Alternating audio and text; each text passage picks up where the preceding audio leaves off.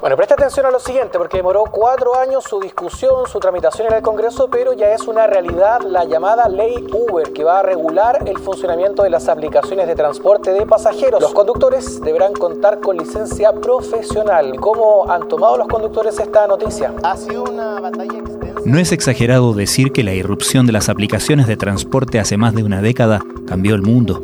Fue probablemente la primera gran demostración de cómo nuestra relación con la nueva generación de teléfonos móviles podía cambiar radicalmente nuestras actividades diarias y por extensión impactar y cambiar para siempre a industrias completas.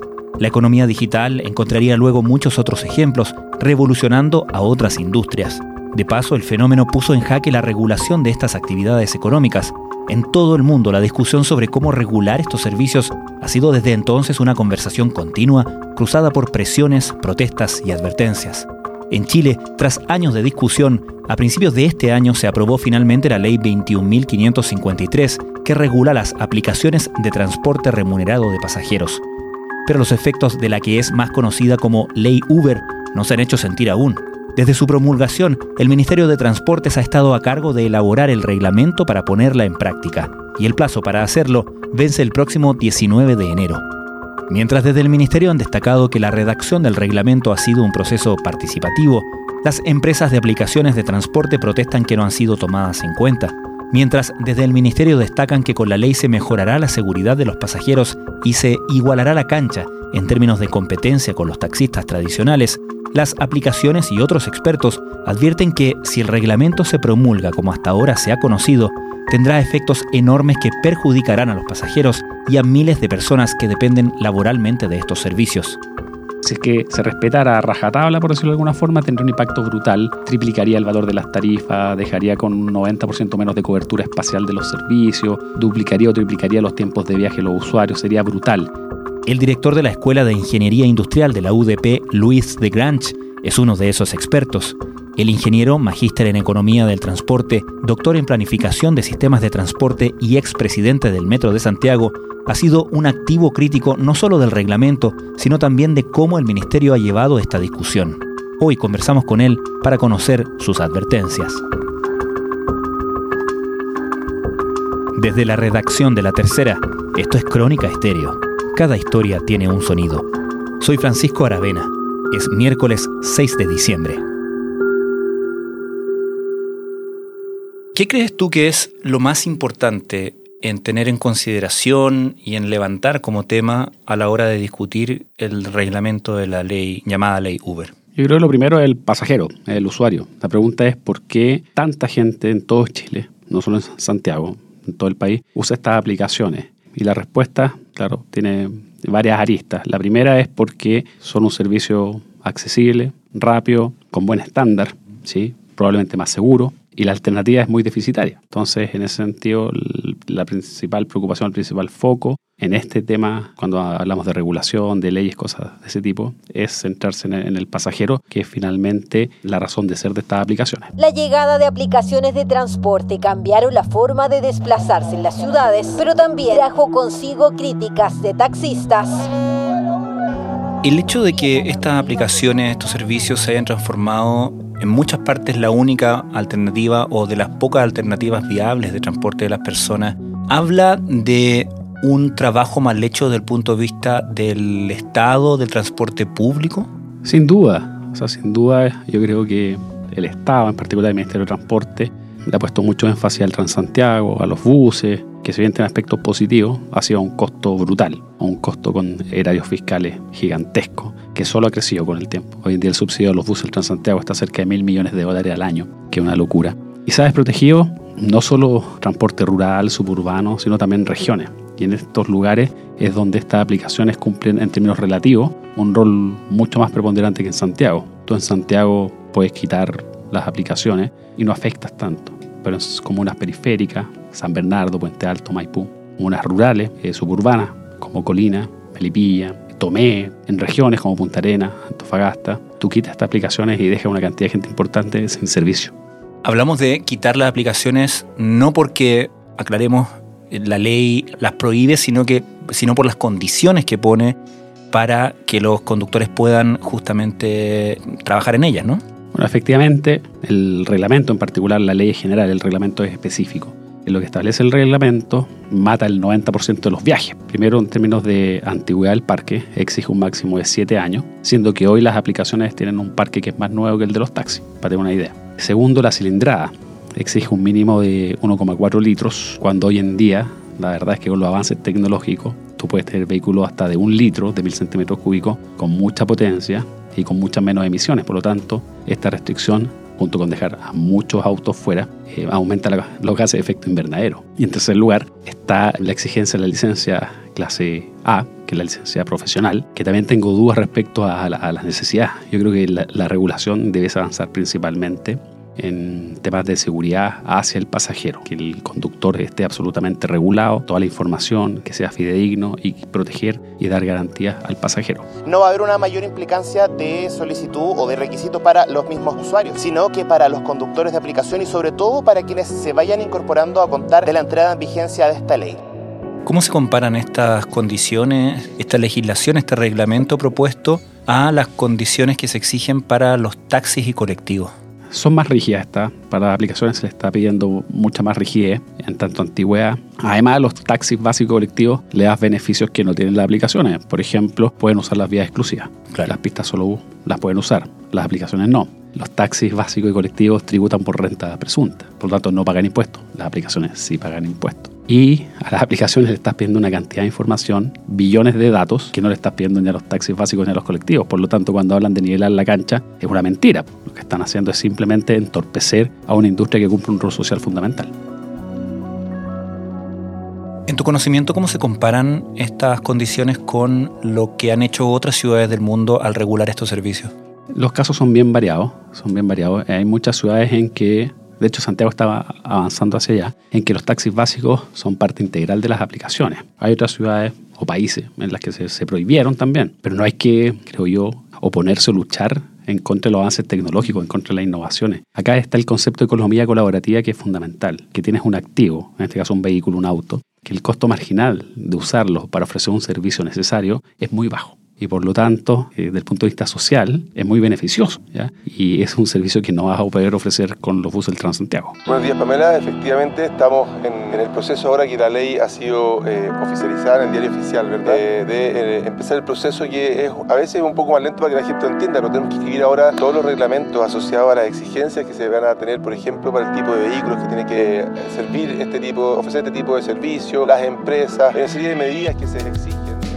Luis, te pregunto esto solamente para efectos de transparencia de esta conversación. Hemos sabido que esta empresa, legítimamente por cierto, se han organizado, están haciendo lobby, han contratado gente. Tú no tienes ningún interés en esto, ¿correcto? Nosotros tenemos firmado un NDA, que es una cláusula de confidencialidad, en que ellos nos pasan información. Ya. Y tenemos acceso a los millones y millones de registros. Cuando hablas de nosotros, ¿quiénes son? La universidad, la Universidad Diego Portales. Pero yo no cobro un peso. Ya, yo no cobro un peso eh, para un tema profesional y además es inédito tener acceso a esta información a nivel mundial.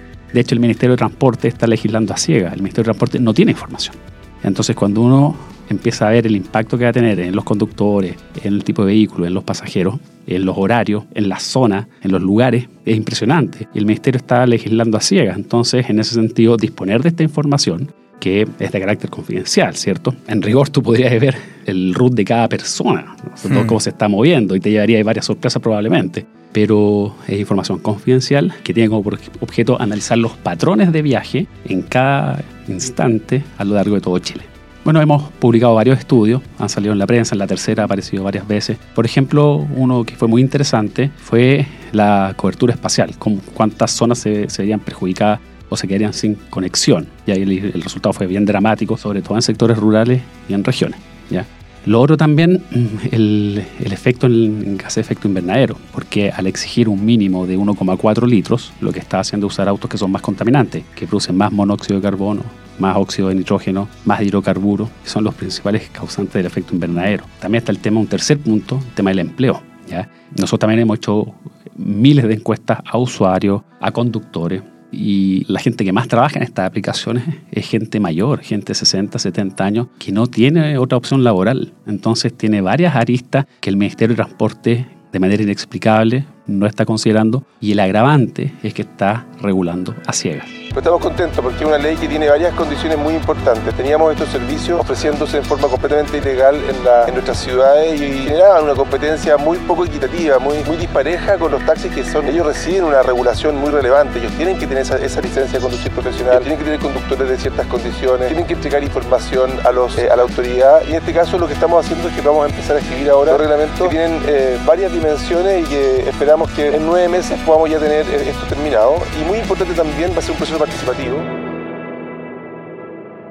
Luis, tú eres evidentemente una persona muy respetada en su opinión en, estos temas, no solamente por tu formación, por los puestos que has, que has, tenido, por la manera en que has levantado estos temas desde hace mucho tiempo. Te quería preguntar, ¿tú has tenido participación, conversación en alguna instancia que permita justamente acercar esta información a quienes están tomando las decisiones?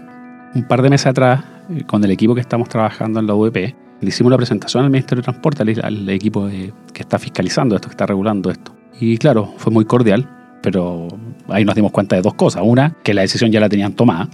Y segundo, que están legislando así, que no conocen la información, están impresionados con la información que nosotros les dábamos, no tenían idea. Claro, porque es distinto, o sea, puede ser que uno se dé cuenta, o estas personas no tienen la información, pero es distinto que una vez que le ofrecen acceder a esa información, persistan en no ocuparla, ¿no? Claro, es un tema bien ideológico. O sea, recordemos que el ministro de Transporte, que es uno de los creadores del Transantiago y uno, quizás el principal defensor del Transantiago, que ya la derrota frente al metro fue evidente porque querían hacer corredores segregados de buses que no resultaron y el metro sí resultó siempre. Ve en las aplicaciones una amenaza para su hijo, que son los buses Transantiago, considerando además que él siempre ha sido asesor de las empresas de buses Transantiago y ha sido socio de empresas de buses Transantiago y de proveedores de buses Transantiago. Entonces él pretende que regulando las aplicaciones va a proteger a su hijo, por decirlo de alguna forma. Pero es un error si la, la gente va a seguir optando por aquellas alternativas que representen un mucho mejor estándar, como el caso de las aplicaciones. Recién en los próximos meses estaría listo el reglamento de la llamada Ley Uber. Creó un registro de conductores a través del Ministerio de Transportes, donde las personas podrán inscribir un máximo de dos vehículos. Bárbara lleva más de tres años trabajando en aplicaciones para transportar a pasajeros. Registro que se vuelve obligatorio, porque de lo contrario los conductores no podrán prestar sus servicios. Con este ingreso paga el arriendo, las cuentas de la casa, el supermercado, entre otras cosas. Un rubro que hasta abril no estaba regulado, no pagaba impuestos ni exigía un registro legal de los conductores. Según la nueva ley, eh, mi auto quedaría fuera, lo estoy pagando. Entonces me afecta directamente, afecta a mis dos hijos inmediatamente porque aquí no hay nadie más. Estás escuchando Crónica Estéreo, el podcast diario de la tercera. Hoy el experto en sistemas de transportes Luis de Grange comenta sus reparos al reglamento de la llamada Ley Uber, que debe entrar en vigencia en enero próximo.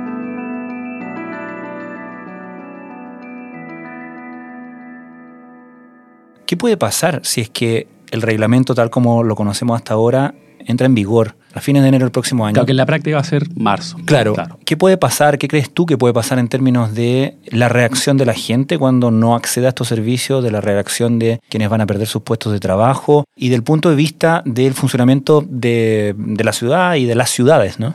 Mira, no, no sé muy bien la efectividad que va a tener este reglamento. Esa es una incertidumbre.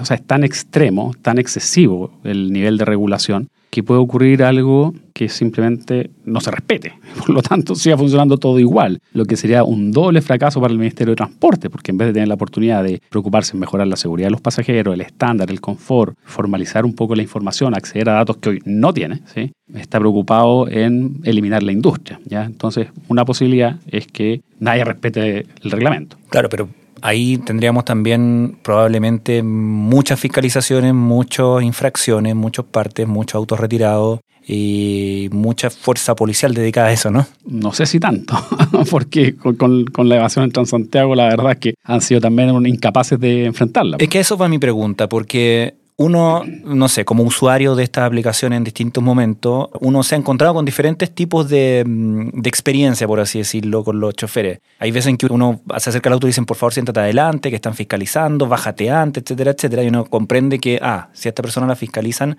aquí hay una infracción. Hay otras veces que no hay ningún problema y que uno dice, ah, esta persona está tranquila con, en cualquier eventualidad pero hay un, uno observa un respeto, un temor a la fiscalización y al mismo tiempo uno de repente se sube a una micro o incluso en el metro ves gente saltándose o pasándose por debajo de los torniquetes o, bueno, hemos, hemos, obviamente conocido informaciones terribles de agresiones a choferes por intentar que algún pasajero pague su pasaje y ahí no, no parece haber ni siquiera respeto a, que, a, que, a ser sorprendido. Es que yo creo que ese es un escenario realista. Yo creo que el MTT no tiene ninguna capacidad de fiscalizar. No ha sido capaz de fiscalizar la evasión en el Transantiago, la restricción vehicular tampoco. Entonces se implementa una medida de restricción vehicular que no tiene ningún impacto. Ni uno, ni en velocidades, ni en aumento del uso del transporte público, ni en reducción de contaminantes, en nada, en nada. Y acá no me extrañaría que el reglamento sea letra muerta finalmente y que al final sea tan ridículamente restrictivo o que nadie lo respete finalmente. O sea, no, sé, es un escenario bien incierto. O sea, si es que se respetara a rajatabla, por decirlo de alguna forma, tendría un impacto brutal, triplicaría el valor de las tarifas, dejaría con un 90% menos de cobertura espacial de los servicios, duplicaría o triplicaría los tiempos de viaje de los usuarios, sería brutal. Pero no sé si es que la sociedad lo va a respetar o no.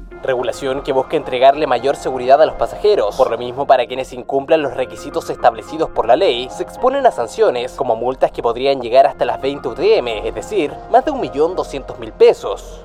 Hablábamos o mencionabas hace unos minutos la situación de taxistas regulares de techo amarillo, ¿cierto? Que también trabajan con su auto en estas aplicaciones. ¿Tienes noción de proporcionalmente cuántos son? Mira, no, no hay un estudio formal con base estadística, por decirlo de alguna forma, pero yo las últimas, no sé, 30 veces que he usado taxi, siempre le he preguntado al conductor si es que tiene aplicaciones. Y no solo tienen una, tienen dos, tres y hasta cuatro aplicaciones. Y la usan como complemento es más rentable el pasajero de barrido, ya es más rentable el pasajero que recorre en la calle. Pero cuando no tiene ese pasajero, tener un viaje en una aplicación tipo Uber o Cabify o Didi o las que estén, suma. Entonces al final todos los taxistas tienen las aplicaciones. Y esos taxistas tendrían que, en el supuesto de, la vigencia de este reglamento, dejar de usar las aplicaciones porque probablemente su auto no cumple con, con esos requerimientos, ¿no? Yo entiendo que el reglamento es igual para todos. Tienen probablemente la licencia profesional, el tema de la cilindrada habría que ver.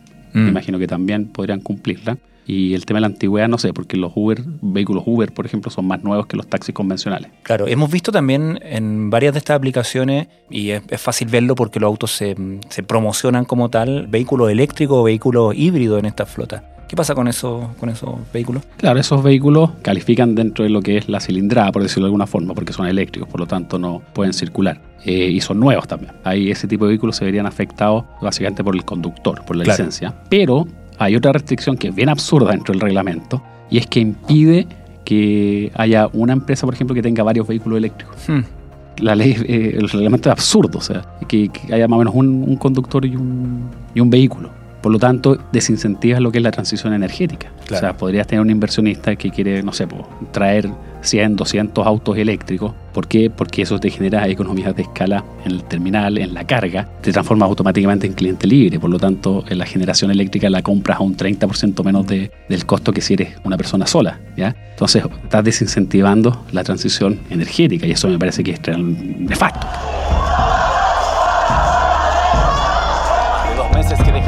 Solo consignas en las calles, sino también una serie de estaciones quemadas, destruidas e inoperativas.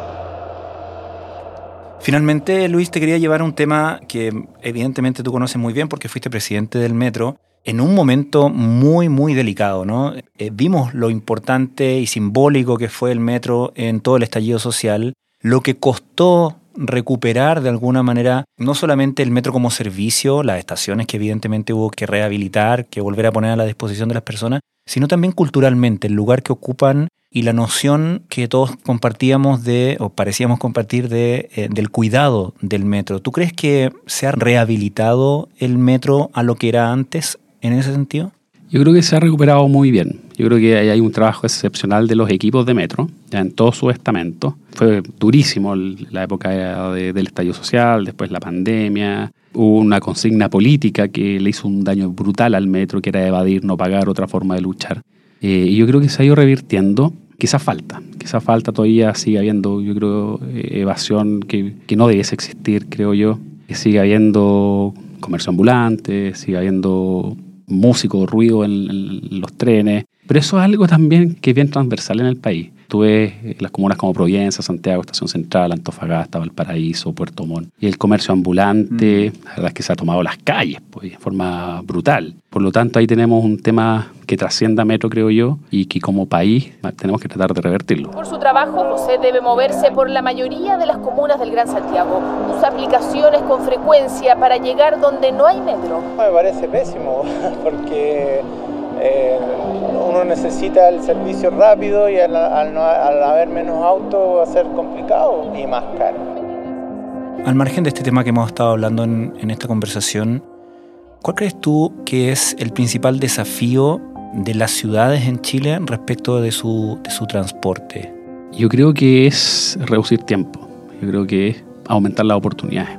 Me acuerdo cuando inauguramos la línea 3, que va desde Independencia hasta La Reina. Fue a la estación Conchalí y se me acercó un vecino y me decía que gracias a, esa, a, ese proyecto de metro, en vez de demorarse 45 minutos a Plaza Armas, iba a demorar 12 minutos, que eso, si tú lo multiplicas por la cantidad de horas que es al año, son 300 horas. O sea, eso es más que una jornada laboral completa que se está ahorrando la persona gracias a Metro. Pero me dijo además que con esto podía acceder a pegas que antes no podía. Hmm. O sea, podía acceder a lugares de trabajo o a oportunidades laborales que sin el metro no podría acceder nomás. Lo mismo debe pasar en temas de educación, en temas de salud. Por lo tanto, creo que esa conectividad, ese achicamiento de la ciudad, porque lo que hace metro es eso finalmente, reduce el tamaño de la ciudad y te permite acceder de mucha mejor manera a muchas más oportunidades que ofrece la ciudad.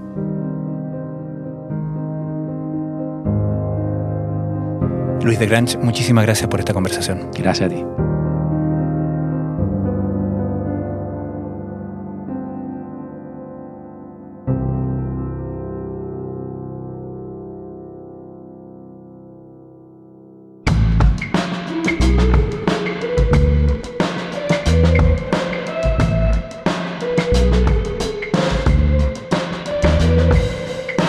Crónica Estéreo es un podcast original de La Tercera. La edición y conducción es de quien les habla, Francisco Aravena. El diseño y postproducción de sonido son de Michel Poblete. Nuestro tema principal es Say Again de Citadel. Escucha todos nuestros episodios en Spotify o en tu plataforma favorita de podcast y en latercera.com. Nos encontramos mañana en una nueva entrega de Crónica Estéreo. Cada historia tiene un sonido el podcast diario de la tercera.